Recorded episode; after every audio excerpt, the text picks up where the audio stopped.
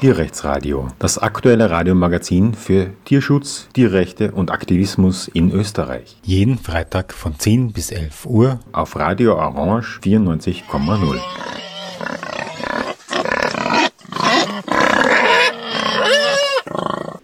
Willkommen zum Tierrechtsradio. Während Sie das hören, während diese Sendung also ausgestrahlt wird, läuft eine Pressekonferenz im Café Landmann in Wien in der inneren Stadt zum Thema Bundesjagdgesetz und zwar ein Volksbegehren für ein Bundesjagdgesetz und der Hauptprotagonist und Initiator des Volksbegehrens hat sich bereit erklärt, mit mir einen Tag vor der Pressekonferenz über die Inhalte zu sprechen.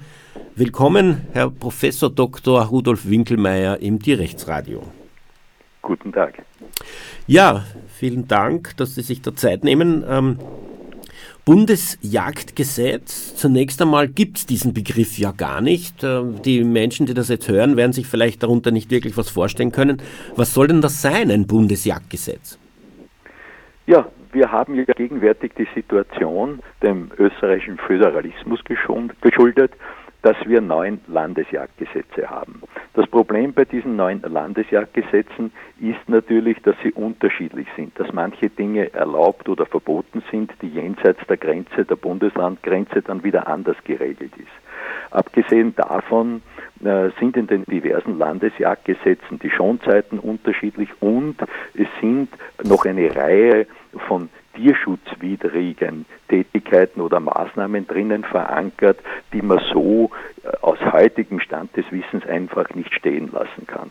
Wir haben daher äh, gemeint, dass es das zielführendste und beste ist, um im Tierschutz einen Fortschritt zu erreichen, das Ganze in ein Bundesjagdgesetz zu gießen, eine österreichweit einheitliche Regelung, zum Beispiel der Jagdzeiten, beziehungsweise dieser tierschutzmäßig äußerst sensiblen Kapitel oder auch das, wo das Jagdgesetz ökologisch unvernünftig ist, dass man das alles in einen Guss sozusagen serviert und für ganz Österreich dann zur verbindlichen Norm erklären kann. Jetzt ist es so, dass im Tierschutz dieselbe Problematik äh, virulent war vor 25 Jahren, würde ich sagen. Also genau genommen vor 20 Jahren oder 18 ist die Lösung gekommen, aber davor war eben immer die Diskussion über ein Bundesjagdgesetz. Es gab sogar in den 1920er Jahren bereits eine Demo für ein Bundesjagdgesetz. Ähm, kann man da so Parallelen ziehen? Äh, Tierschutz, äh, bei, äh, damals wurde argumentiert, ein Tier, ob es jetzt in Vorarlberg oder im Burgenland ist, ist ja dasselbe Tier, sollte denselben moralischen Anspruch geben im Umgang damit. Kann man das übertragen? Ja, das kann man meiner Meinung nach sehr genau übertragen oder sehr gut übertragen. Ich habe ja diese Länderregelung noch sehr genau erlebt. Ich war ja über 30 Jahre lang Amtsarzt im Bezirk Bruck an der Leiter. Der hat eine Grenze in Bruck zu Bruck Neudorf zum Burgenland. Und ich bin immer auch schon am Anfang meiner beruflichen Tätigkeit vor der Situation gestanden, dass gewisse Dinge, die in Niederösterreich verboten sind, im Burgenland erlaubt sind und umgekehrt. Äh, und das war sehr schwierig den Menschen zu erklären, äh, wo sich doch teilweise wirklich ums gleiche Individuum gehandelt hat. Das waren verschiedene Tiere, die zum Beispiel Geschäftsleute ins Geschäftslokal mitgenommen haben. Den Hund haben sie nach Bruck mitgenommen äh, und am Abend sind sie wieder zurückgefahren, ein paar hundert Meter nach Bruck-Neudorf in ihr Haus äh, und dort haben andere Vorschriften gegolten, wie es zum Beispiel untertags natürlich dann im Geschäftslokal in Bruck gegolten haben. Das war insbesondere dann bei Filmaufnahmen und da wollen wir vielleicht nicht so ins Detail gehen, aber ich habe das erlebt, wie das bürokratisch unmöglich ist und, und wie das schwierig ist und, und völlig unlogisch ist, wenn äh, solche Regelungen an der Bundeslandgrenze sich ändern. Und äh, so gesehen lässt sich das wunderbar vergleichen. Äh, wir haben es äh, auch bei der Jagd mit empfindungsfähigen Tieren zu tun. Die müssen wir ganz anders berücksichtigen, als wir das bisher getan haben. Und da gibt es keine Landesgrenzen, schon gar keine Bundeslandgrenzen. Äh, prinzipiell sollten wir natürlich auch schauen, dass man es sogar europaweit gleich behandelt, natürlich. Beispiel ähm, der Missstand des Aussetzens gezüchteter, nämlich in Massentierhaltung gezüchteter Fasane, Rebhühner und Stockenten.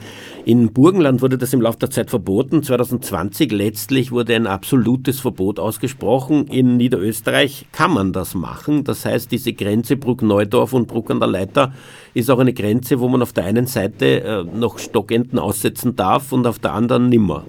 Ja, so ist es.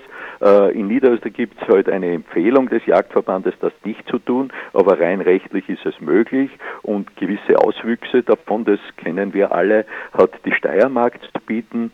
Äh, wo mit fadenscheinigsten Überlegungen und Argumenten immer wieder äh, Jagdwild, also Fasane, ausgesetzt werden. Das dient angeblich der Populationsaufstockung, was völliger Humbug ist, weil sie ja dann ein paar Wochen später schon wieder erschossen werden. Also wenn das ja irgendwie eine sinnvolle äh, Maßnahme sein äh, könnte, die ja höchst anzuzweifeln ist. Da gibt es eine Reihe von Gründen, warum das eh nicht funktioniert. Aber wenn man das schon machen würde, dann müsste man ja diese Zieltierart einige Jahre, zwei, drei, vier, fünf Jahre total schonen, um wieder stärkere Populationen zu erreichen. Also äh, das ist ein wirklich gutes Beispiel, wie äh, die, die unterschiedlichen Regelungen in den Bundesländern wirklich absurd sind. Ich glaube, man muss sich auch fragen, ob die ausgesetzten Tiere letztlich ähm, genetisch ähnlich genug sind zu denen, die in der freien Wildbahn leben, weil natürlich in der Massentierhaltung sich im Laufe der Zeit ja ein ganz anderer ähm, Genetik ähm, da ergibt, nicht? Und dann, und dann setzt man eigentlich Tiere aus, die vielleicht ganz andere Parasiten haben und die dann ähm, die, äh, die autochtone Population auch noch gefährden, nicht? Also ähm, Im Tierschutz war es so, dass Bundestierschutzgesetz eigentlich ein Synonym war für wir brauchen einen besseren Tierschutz, wir wollen ein, ein Tierschutzgesetz, das äh, internationalen Standards nicht nur entspricht, sondern darüber hinausgeht. Wir wollen Vorreiter sein. Kann man das Wort Bundesjagdgesetz für die Jagd aus Sicht des Tierschutzes auch so interpretieren, dass das jetzt ein Gesetz werden soll, das die Tiere doch besser schützt als bisher? Ja, das kann man absolut so sehen. Das Ziel ist einfach, das tierschutzgerechter zu machen und ökologisch gerechter zu machen, weil eben da äh, große Schwachstellen sind. Wenn ich jetzt da vielleicht aufzählen darf an dieser Stelle, äh, worum es jetzt bei unseren Forderungen letzten Endes geht. Es geht im Wesentlichen dabei, Schonzeiten für alle jagdbaren Tierarten zu haben. Es geht nicht an, dass zum Beispiel Füchse in verschiedenen Bundesländern keine Schonzeit haben. Das heißt, sie können rein theoretisch natürlich äh, zu der Zeit, wo sie auch Kinder haben, wo sie Junge haben, äh, gejagt und getötet werden. Wobei dann die Kinder im Bau natürlich elend verhungern und verrecken. Äh, das ist also ein inakzeptabler Zustand. Dann geht es um grausame Fang- und Jagdmethoden. Die dürfen nicht mehr angewendet werden. Wir fordern daher, dass die Baujagd und die Fallenjagd Jagd und die Ausbildung von Hunden oder äh, äh, Greifvögeln an lebenden Tieren bundesweit einheitlich verboten wird. Wir fordern, dass gezüchtete Tiere nicht mehr für die Jagd ausgesetzt werden. Wir haben schon kurz erwähnt, aus welchen Gründen. Äh, wir fordern natürlich, und das ist ganz, ganz wichtig, ein Verbot von Haustieren, also von Hunden und Katzen. Das geht doch nicht an, äh, dass man die als Jagdkonkurrenten sieht und dass man Hunde oder Katzen, äh, die sich ein paar hundert Meter von Wohngebäuden entfernen, dann einfach abschießen darf oder sogar eine Verpflichtung diesen Jägern auferlegt. Die auferlegen sich selber eine Verpflichtung, das sogar zu tun. Da geht es um das wirklich ähm, außer Acht lassen der gelinderen Mittel. Natürlich ist es nicht in Ordnung, wenn man einen Hund frei herumlaufen lässt, dass er wildert im Revier. Das wollen wir auf keinen Fall promoten. Das ist eine, ein, eine Sache, das gehört abgestellt. Das, und, und wer das macht, der soll ja durchaus gestraft werden. Aber es gibt eben gelindere Mittel. Man kann heute den Besitzer ausfindig machen, den verwarnen, man kann versuchen, den Hund einzufangen, in eine Tierschutzeinrichtung zu bringen und, und, und.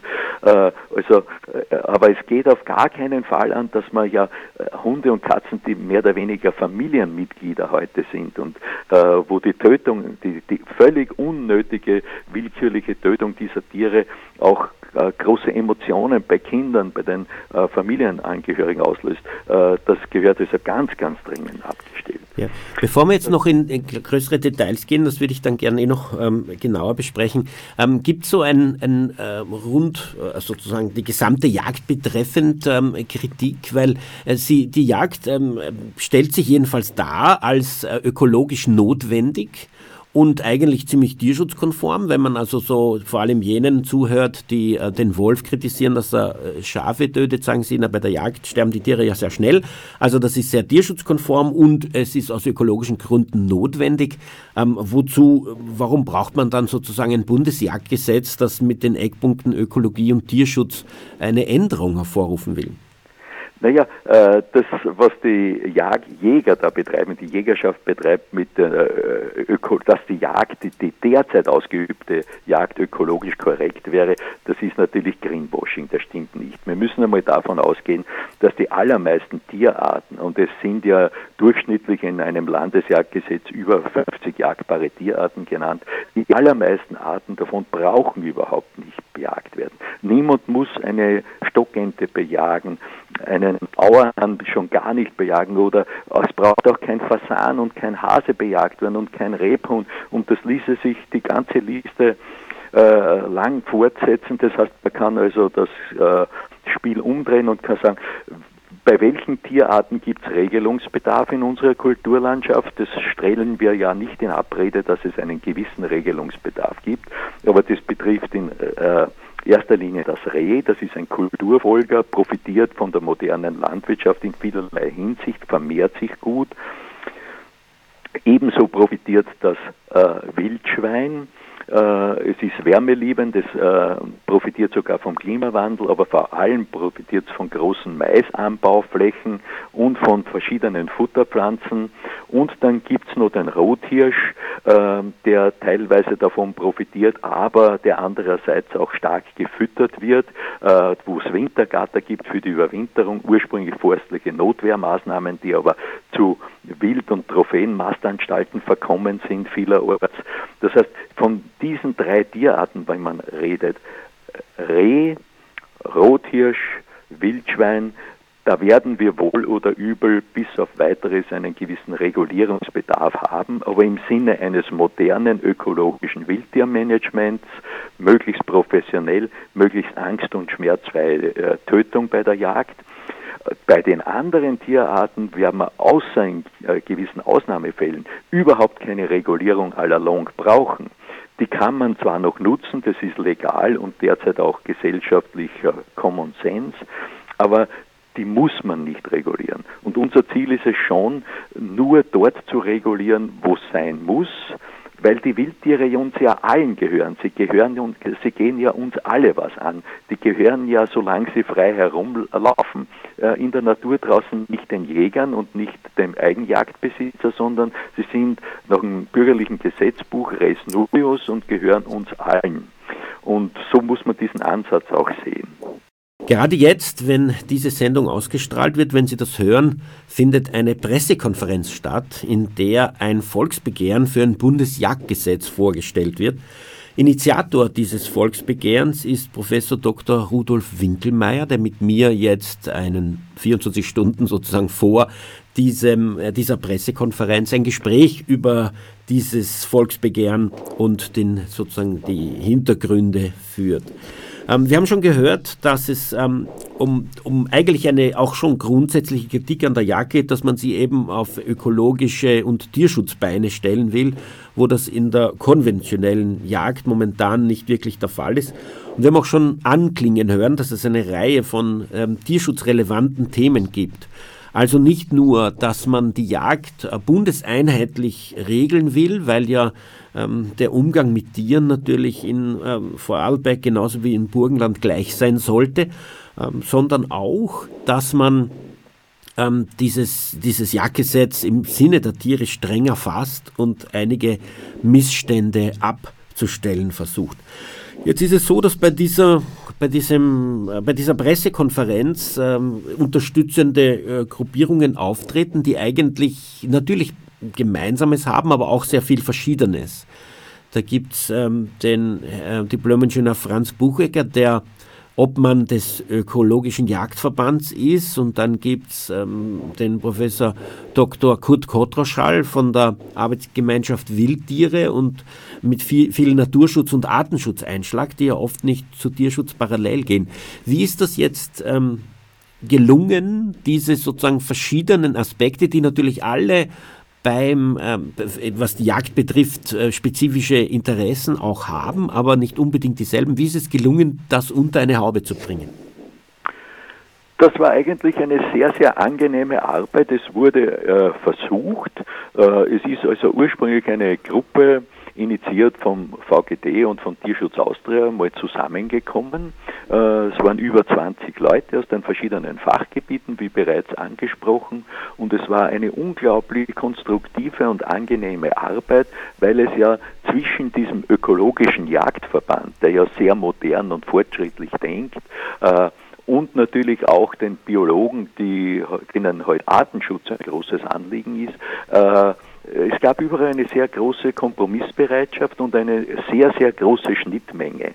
Man ist vielleicht äh, äh in manchen Detailbereichen anderer Meinung, aber das sind Dinge, die man auch in Zukunft noch ausdiskutieren kann. Aber das sind Bereiche, die dann für die Forderungen eines Bundesjagdgesetzes, wo es um wirklich einen großen Wurf geht, überhaupt nicht relevant sind. Äh, wenn sozusagen Biologen im Artenschutz äh, die Art im Vordergrund sehen und wir die Tierschützer oder Tierrechtler vom Individualtierschutz ausgehen und daher eine bisschen andere Auffassung diesbezüglich haben, dann ist das ja überhaupt kein Trennungsgrund. Unsere Schnittmenge ist so riesengroß. Und man muss auch sagen, Respekt vor dem ökologischen Jagdverband, der ja grundsätzlich in seinen Statuten schon einen sehr modernen Ansatz auch hat. Äh, der hat sich sicherlich weit aus den Fenstern gelegt, gelegt, äh, gelehnt äh, und, und hat diese Kompromisse alle mitgetragen. Und so ist es eigentlich, wie es sein sollte, wie es auch im politischen Diskurs sein sollte, äh, bei einer respektvollen, äh, sachorientierten Diskussion ist man erstaunlich rasch zu einem gemeinsamen Ergebnis gekommen und das war eigentlich sehr, sehr erfreulich. Kann man also sagen, dass der Ökologische Jagdverband diese Tierschutzforderungen mitträgt? Also äh, ich habe die ganze Zeit äh, den Eindruck gewonnen, dass insbesondere Diplom-Ingenieur Buchecker da ganz modern und fortschrittlich denkt und rationalen Argumenten sehr, sehr gut zugänglich ist. Dem ist natürlich ein intakter Wald, der für uns alle überlebenswichtig sein wird in Zukunft. Ein klimafitter, intakter Wald ist sein Hauptfokus. Aber um den zu erreichen, äh, schließt er sich voll und ganz unseren Vorstellungen an, dass diese Art der Reduktion äh, von Wildtieren, wo sie heute halt aus forstwirtschaftlichen Überlegungen notwendig ist, absolut ökologisch verträglich und tierschutzgerecht sein muss. Also haben wir nie in irgendeinem, da sind wir nie bei irgendeinem Widerspruch gelandet. Ähm, Stichwort Waldverjüngung, das ist ja ein großes Thema gewesen, insbesondere wie vor ein paar Jahren so ein starker Schneefall geherrscht hat. Die, ähm, die österreichischen Bundesforste und auch die Stadt Wien, die zwei größten Forstbetriebe Österreichs, sind da immer wieder in Kritik geraten, weil sie eben die Fütterungen in Frage gestellt haben, auch wenn sie sie selber noch immer durchführen, muss man sagen. Aber trotzdem wurde das von manchen Kreisen, insbesondere aus Jagd, konventionell jagdlicher Seite, sehr aufgebauscht und sehr benutzt, um zu sagen, also die stellen den Wald über das Tier. Auf der anderen Seite ist jetzt wieder ein, äh, so eine Art äh, Waldinventar herausgekommen, wo sich zeigt, dass der Jungwuchs noch schlechter wird, also der Nachwuchs, der, der natürliche die natürliche Verjüngung des Waldes noch schlechter wird ähm, in, im Großteil Österreichs und wir ja hier irrsinnig hohe Populationsdichten an sogenannten Barhufern, also Reh, Hirsch, haben, die, ähm, ja, die also europaweit die höchsten sind und möglicherweise sogar weltweit. Ähm, wie, kriegt man, wie geht man da jetzt vor, wenn es einerseits doch von Tierschutzseite, kann man sich vorstellen, ähm, das Füttern von Tieren doch irgendwie ein, ein relevantes Thema ist. Auf der anderen Seite der Wald. Wie wägt man Füttern, ähm, Tier- und Waldinteressen ab? Unser Zugang dazu ist äh, relativ einfach erklärt. Äh, bei den derzeitigen Wilddichten, die ja, wie äh, schon erwähnt, zu den höchsten Europas zählen, äh, ist eine sozusagen Aufgabe der Fütterung von heute auf morgen wahrscheinlich nicht realistisch. Es muss aber ein ganz, ganz zügiges Programm geben, das man von diesen Fütterungen ausstellt, die ja nichts anderes darstellen als, als die Möglichkeit, in, äh, in ungeeigneten oder wenig geeigneten Biotopen viel zu hohe Wilddichten zu haben. Äh, und von diesem Produktionsdenken, von diesem Wunschdenken, dass man halt überall hinter jedem zweiten Baum einen Hirsch sieht, von diesem Denken muss man weg. Äh, wir wollen äh, das Beste für den Rothirsch, aber wir brauchen ihn nicht in dieser Dichte. Ganz im Gegenteil, wir können ihn in dieser Dichte überhaupt nicht akzeptieren. Daher diese produktiven und unvernünftigen äh, Maßnahmen der Fütterung, die ja auch die natürliche Selektion untergraben, äh, die äh, zu einer vermehrten Verparasitierung der Tiere führen, die zu einer Übertragung von Krankheiten an den Futterblättern führen. Da gibt es so viele negative Aspekte, die die Fütterung sozusagen hervorrufen.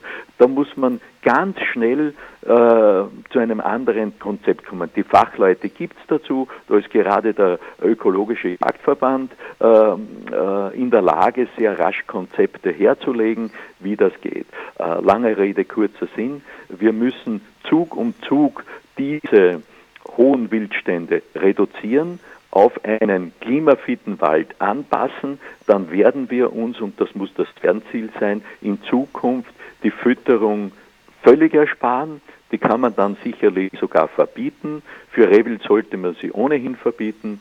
Äh, und dann kann man nur mehr, und äh, das muss man aus Vernunftgründen natürlich immer machen, eine äh, Regelung finden, was in Katastrophensituationen oder in Notsituationen ist, wenn auch dann in Zukunft das Rotwild bei extrem hohen Schneelagen in die Ortschaften kommt, dann wird man es kurzfristig mit Heu versorgen, äh, aber man wird keine gezielten Fütterungen mehr machen. Äh, das wird jeder vernünftige Mensch so unterschreiben, was die Jagd bis jetzt überhaupt nicht geschafft hat. Sie sagt, äh, die, die konventionelle, ja, sie regeln die Wildtierbestände, ja, wenn, dann regeln sie es nur nach oben. Äh, sie haben es nicht geschafft, weder beim Rehwild noch beim Wildschwein noch beim Rothirsch, dass sie ökologisch verträgliche Dichten schaffen, weil alles eben durch die Fütterung konterkariert wird. Hintergrund dieser Fütterungsmanie, die übrigens auch an die Nutztierhaltung erinnert, nicht? Dass man also quasi äh, diese Tiere besitzt, sie füttert und eben hohe Zahlen und hohe Erträge schaffen will was ja gerade bei Wildtieren, äh, wie vorhin gesagt wurde, als Res Nullus, als äh, öffentlichem Gut ja nicht wirklich passend ist. Aber Hintergrund ist äh, die Trophäenjagd, dass man eben möglichst große Trophäen haben will. Es zeigt sich, dass bei hohen, hohen Populationen und bei entsprechenden Futtermitteln eben auch größere Trophäen zu erwarten sind. Ähm, wie geht dieses Volksbegehren und wie soll das Bundesjagdgesetz mit dem Trophäenkult umgehen?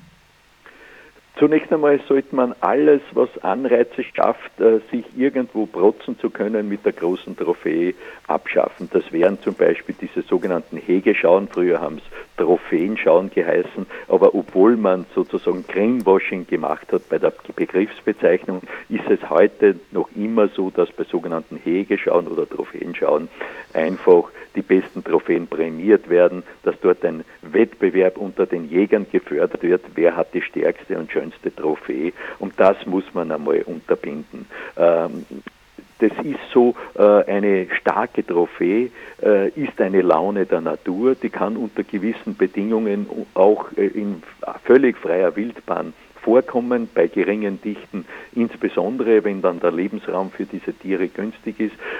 Man ist halt dann, so wie man in der landwirtschaftlichen Nutztierhaltung draufgekommen ist, dass man durch züchterische Selektionsmaßnahmen äh, und durch intensive Fütterung die Leistung erreicht, die Leistung bei der Milchleistung oder bei der Mastleistung.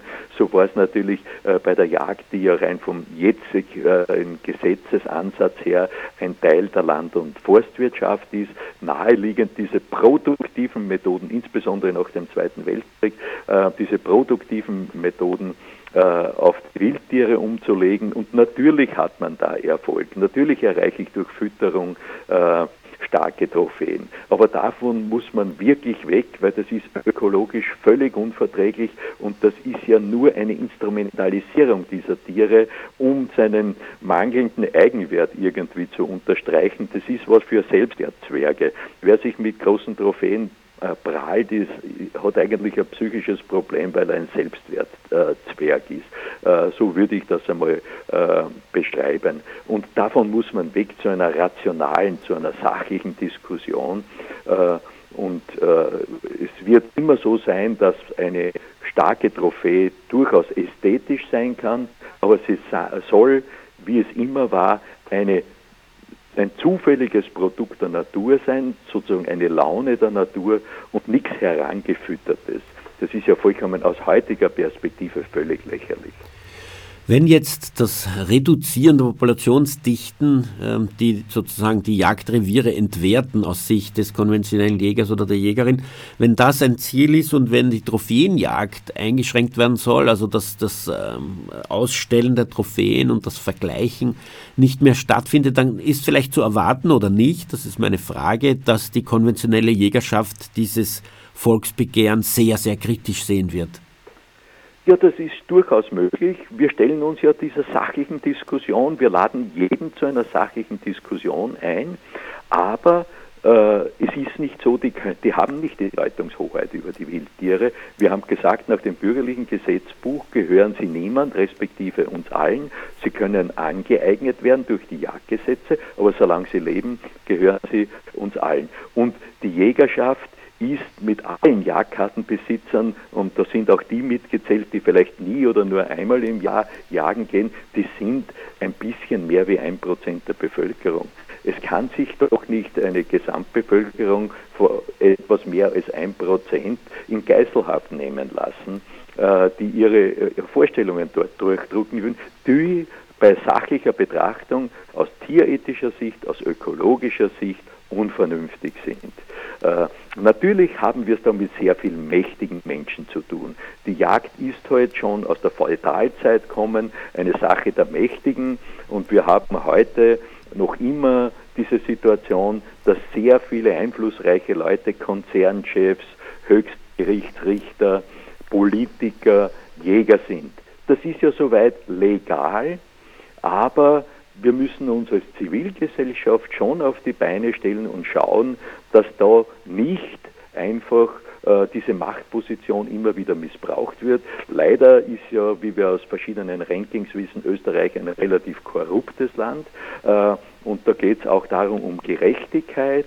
Äh, es geht um die Zukunft, es geht um Artenschutz, es geht um Klimawandel. Das sind alles ganz eindeutige Faktoren, wo wir uns nicht einer kleinen Minderheit, die da ihrem Hobbyfreund einfach beugen sollten.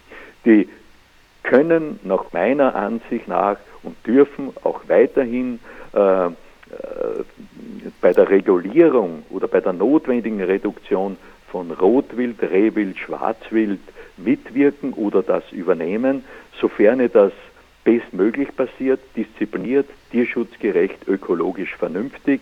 Da werden die Jäger ja gebraucht, da sind sie auch wertvoll äh, und es ist nicht unser Ziel, dass man da gleich staatliche Wildhüter oder so einsetzen muss, wie es zum Beispiel im Kanton Genf allerdings recht gut funktioniert, wo ja die Jagd seit Jahrzehnten verboten ist.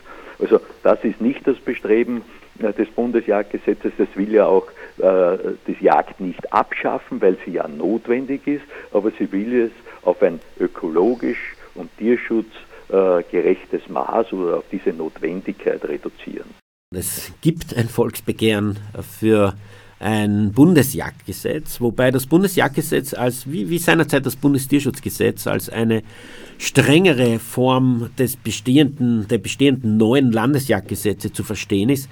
Strenger im Sinne der Tiere, dass also ein bisschen mehr Tierschutz oder überhaupt Tierschutz einfließt. Tierschutz und Ökologie sollen die neuen Grundpfeiler eines Bundesjagdgesetzes sein. Und der Initiator, Professor Dr. Rudolf Winkelmeier, ist mit mir heute im Gespräch darüber. Zur Zeit, an der diese Sendung erstmals ausgestrahlt wird, findet eine Pressekonferenz statt, wo dieses Volksbegehren vorgestellt wird.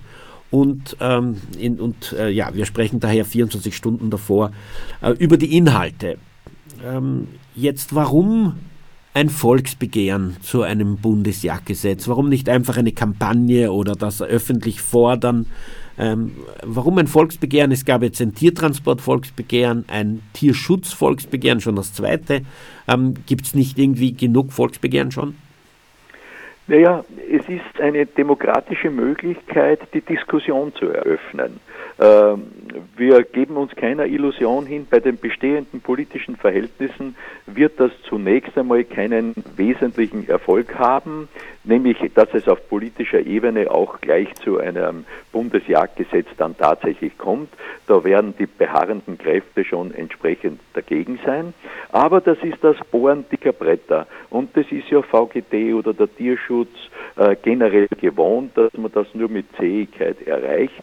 Äh, dieser Fortschritt ist mitunter schwierig zu erreichen, aber Volksbegehren ist ein gutes demokratisches Mittel, um eine Sachdiskussion zu eröffnen. Es geht uns in der ersten Phase einmal ganz wesentlich darum, äh, dass man die Öffentlichkeit informiert, äh, dass man eine Sachdiskussion eröffnet. Wir stellen uns gerne jeglicher Diskussion und dass man auf Vernunftbasis, äh, auf ökologischer, tierschutzgerechter Art und Weise sagt, wie gehen wir in Zukunft mit den Wildtieren um. Es geht in weiterer Folge auch um die nicht jagdbaren Wildtiere. Wir müssen als Zivilgesellschaft uns überlegen, Wildtiere drängen ja auch äh, in den urbanen Bereichen ein. Es kommen Füchse, Dachse, Marder, verschiedene Vogelarten, kommen mitten im Stadtzentrum von Wien vor.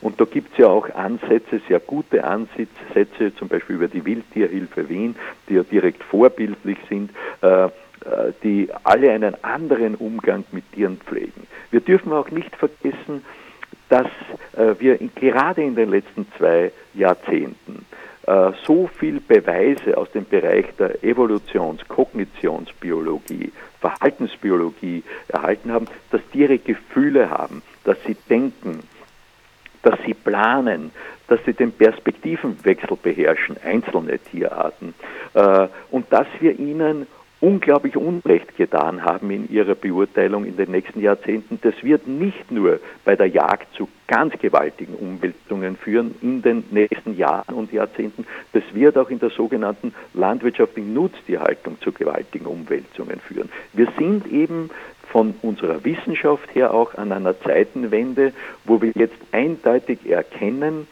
wie sehr wir die Fähigkeiten der Tiere unterschätzt haben und wie sehr wir ihnen in allen Bereichen der Tiernutzung ihnen Unrecht tun.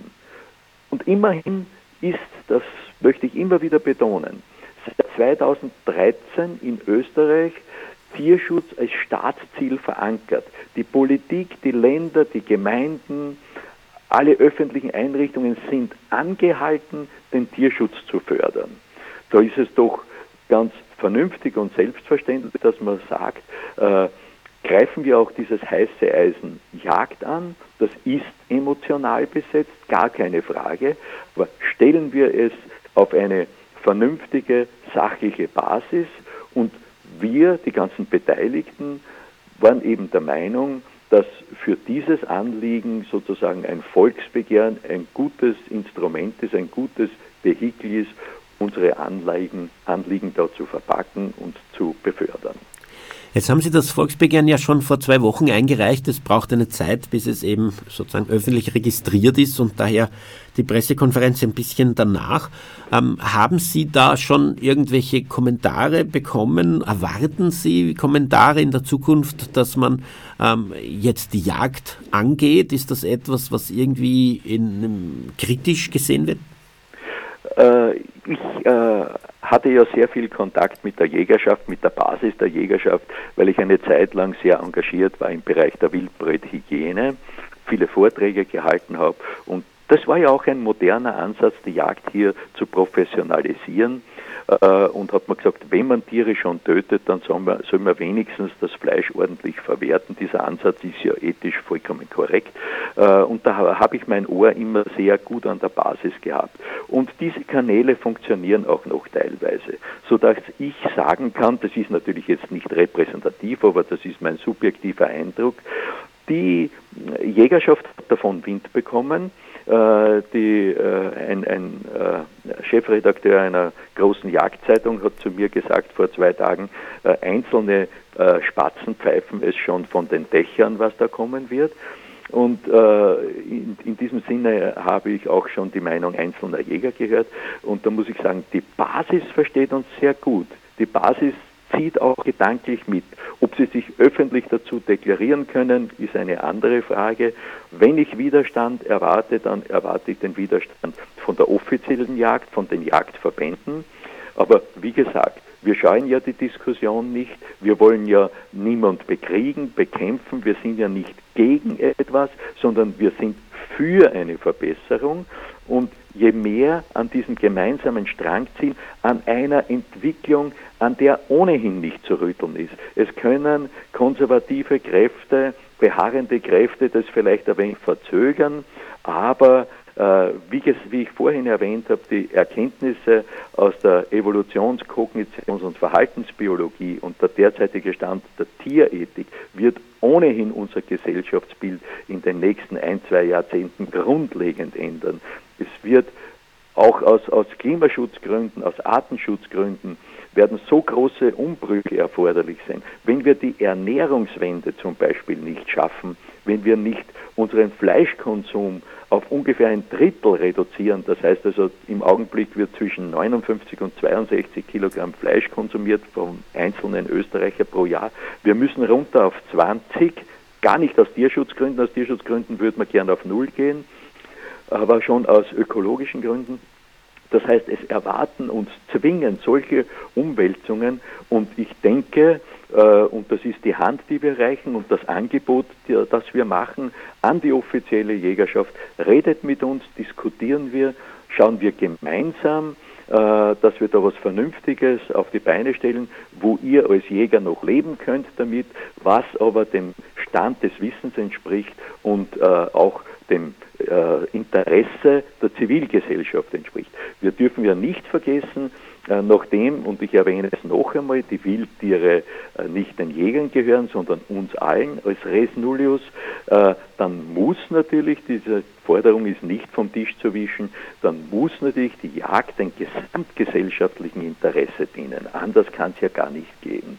Und da ist unsere Hand ausgestreckt äh, zum, zum Gespräch, zur Diskussion, die wir nicht scheuen, die wir gerne gemeinsam führen und wo wir äh, mit, mit äh, Interesse entgegensehen, äh, auf welche Kompromisse man sich einigen könnte, welche wertvollen Inputs vielleicht auch Seite der Jägerschaft kommen.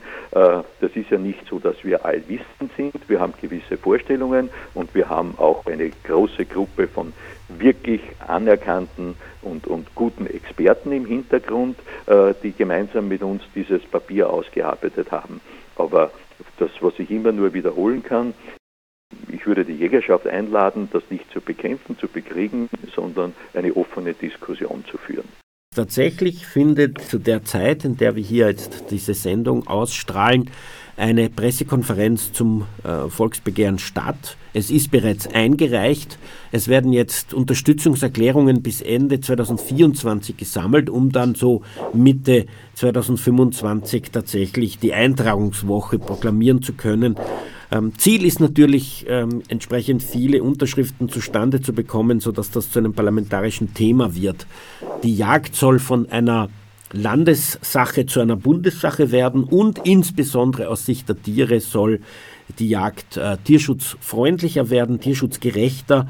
Sie soll auf ökologische und Tierschutzbeine gestellt werden, im Gegensatz zu dem, was, und wir haben es angesprochen in der Sendung bis jetzt, in diesem äh, konventionellen, klassischen, typischen Jagd, Trophäenjagd ähm, momentan passiert.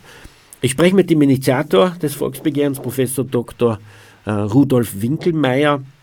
Ähm, es sind schon einige Spezialthemen äh, Tierschutz angesprochen worden, die also unter diesem Bundesjagdgesetz und äh, in dem Volksbegehrens äh, Forderungen vorkommen.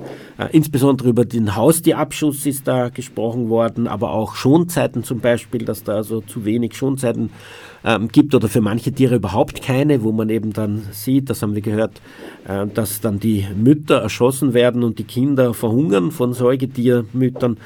Ähm, dass gewisse Jagdmethoden in Frage gestellt werden, dass das Aussetzen gezüchteter Tiere beendet werden soll. Da denken wir vor allem an Stockente, äh, Fasan und Rebhuhn, dass die Gatterjagd enden soll, die Baujagd. Also tatsächlich eine große Anzahl von Themen, die, ähm, wo eben Tierschutz in die Jagd eigentlich hineinspielen sollte, aber bisher aus dem Tierschutzgesetz grundsätzlich ausgenommen ist. Ein kritisches Thema ist vermutlich die Jagd auf Beutegreifer. Der Jagd auf den Fuchs ist ja sehr, sehr weit verbreitet. Es werden mehr Füchse erschossen als Hirsche in Österreich jedes Jahr. Aber äh, es kommt auch zu Abschüssen von anderen kleinen Beutegreifern wie dem Wiesel oder dem Iltis oder dem Dachs, dem Hermelin. Und ähm, auch Greifvögel sind ähm, Opfer, auch wenn das äh, nicht legal ist, aber es wird äh, seitens der Tierschutzorganisationen, die sich mit Vogelschutz beschäftigen, äh, sehr stark moniert, wie viel solche Greifvögel da umkommen. Ja, und natürlich das Thema Wolf und die großen Beutegreifer spielt da hinein. Da gibt es jetzt Verordnungen in verschiedensten Bundesländern, wie die, dass man die leichter töten können soll. Ähm, Herr Professor Dr. Winkelmeier, wie geht das äh, Volksbegehren Bundesjagdgesetz mit der Jagd auf Beutegreifer um? Ja, grundsätzlich äh, sehen wir das extrem restriktiv und am beginnend beim Fuchs muss man zum Beispiel sagen, der gilt ja als absolutes Feindbild in der Jagd, insbesondere bei der Niederwildhege kriegt ja jedermann noch eine Auszeichnung, wenn er besonders viele Füchse schießt, äh, wobei es aber absolut seit der, seitens der Wissenschaft äh, eindeutige Beweise dafür gibt, dass die flächendeckende Regulierung des Fuchsbestandes nicht gelingt, dass das Töten von Füchsen populationsdynamisch gesehen sinnlos ist. Es fehlt der vernünftige Grund. Es dient auch nicht oder es, man schafft es auch nicht, großflächig die Fuchspopulation zu regulieren. Sie reguliert sich selbst. Da gibt es von der Tierschutzombudsstelle Berlin äh, unlängst veröffentlicht eine Übersichtsarbeit, die mehr als 100 wissenschaftliche Arbeit zu, Arbeiten zum Thema Fuchs zusammenfasst und die einfach zu dem Schluss kommt, die Bejagung des Fuchses ist sinnlos, der Fuchs ist keine Bedrohung, im Artenschutzprogramm von ganz wenigen Spezialausnahmen abgesehen, aber flächendeckend ist das sinnlos. Man sollte ihn so lassen, er reguliert sich letzten Endes selber. Und das gilt für die meisten anderen Beutegreifer. Und weil äh, die großen Beutegreifer wie Wolf, Bär, Luchs und so weiter angesprochen wurden, äh, da möchte ich mich nicht weiter verbreitern, aber da kann ich nur das nacherzählen, äh, was äh, der doch sehr renommierte und bekannte Professor Kurt Kotroschall zu diesem Thema immer wieder sagt und schreibt. Er ist ja an prominenter Stelle bei uns äh, mit vertreten und hat ja in der Entwicklung dieser Forderungen und Formulierung dieser Forderungen auch entscheidend mitgearbeitet und wir sind natürlich sehr froh und glücklich, so einen Top-Fachmann äh, mit an Bord äh, zu haben, wo ich äh, sehe, dass das eine Überzeugung ist. Äh, der sieht ja das beim Wolf sehr, sehr ähnlich, wie ich das für den Fuchs erzählt hat. Äh, es, wenn man einzelne Wölfe schießt, bedeutet das populationsdynamisch gar nichts. Das zerschießt nur äh, Strukturen. Es ist viel besser, man lässt eine Rudelbildung zu. Die wird nicht immer exponentiell so weitergehen. Äh, die Wolfsrudel regulieren sich dann in ihrer Vermehrungsrate selber, sodass ja die nie über eine gewisse Sättigung hinausgehen. Äh, ich weiß schon, da steht er äh, in Kontroverse zum Professor Hackländer, der immer wieder anders fordert und der sagt, die müssen geschossen und reguliert werden, aber der hat eben ein besonderes Naheverhältnis zur Jagd und ich bin schon geneigt, aus meiner Perspektive, soweit ich das beurteilen kann, einfach der Argumentation von Professor Kotroschall zu folgen. Wie ist das mit den Greifvögeln? Ähm, insbesondere, ähm, weil das ja illegal ist und es aber immer wieder so als Kavaliersdelikt behandelt wird. Also unsere Juristen sagen, diese Form, äh, die jetzt die Bundesländer äh, wählen, nämlich per, das per Verordnung äh, das zu machen, ist EU-rechtswidrig und es äh, widerspricht auch dem Schutzstatus des Wolfes. Früher hat man das mit Bescheid gemacht. Bei Bescheid hat man natürlich die Möglichkeit, das ist die demokratische Reform, da hat man die Möglichkeit, gegen einen Bescheid Einspruch zu erheben mit Sachargumenten und wird in der Regel dann, dann auch erfolgreich sein. Jetzt hat man in Österreich diese wahnsinnig undemokratische Möglichkeit gewählt, das mit Verordnung zu machen. Das an sich orte ich ja wirklich äh, als, als äh, inakzeptabel letzten Endes. Äh, noch dazu, wo es wo unsere Juristen alle einhellig sagen, das ist gegen bestehendes EU-Recht und es drohen uns auch da Vertragsverletzungsverfahren. Meine Frage war noch, wie das mit den Greifvögeln ist und dem illegalen Abschuss dieser Tiere. Ist die Wildtierkriminalität, also dieses Kavaliersdelikt Abschuss von Greifvögeln, etwas, was das Volksbegehren thematisiert? Ja, wird auch thematisiert. Die Wildtierkriminalität ist riesig. Wenn Sie Jäger kennen, hinter vorgehaltener Hand wird berichtet, äh, wie mit Greifvögeln umgegangen ist, in welcher Zahl sie auch geschossen werden.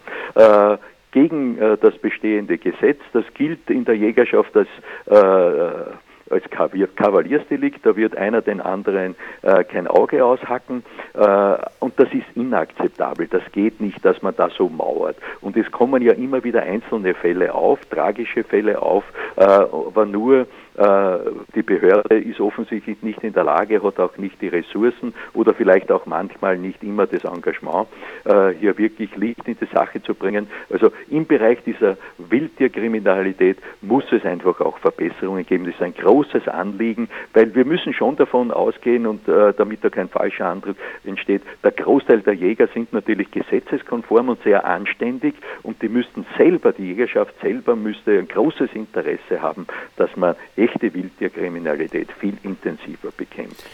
Okay, zu mehr haben wir heute leider keine Zeit. Es wird aber sicher wieder ein Thema werden im Tierrechtsradio. Vielen Dank für diese Information und für die Sendung verantwortlich Martin Tierrechtsradio, das aktuelle Radiomagazin für Tierschutz, Tierrechte und Aktivismus in Österreich. Jeden Freitag von 10 bis 11 Uhr auf Radio Orange 94,0.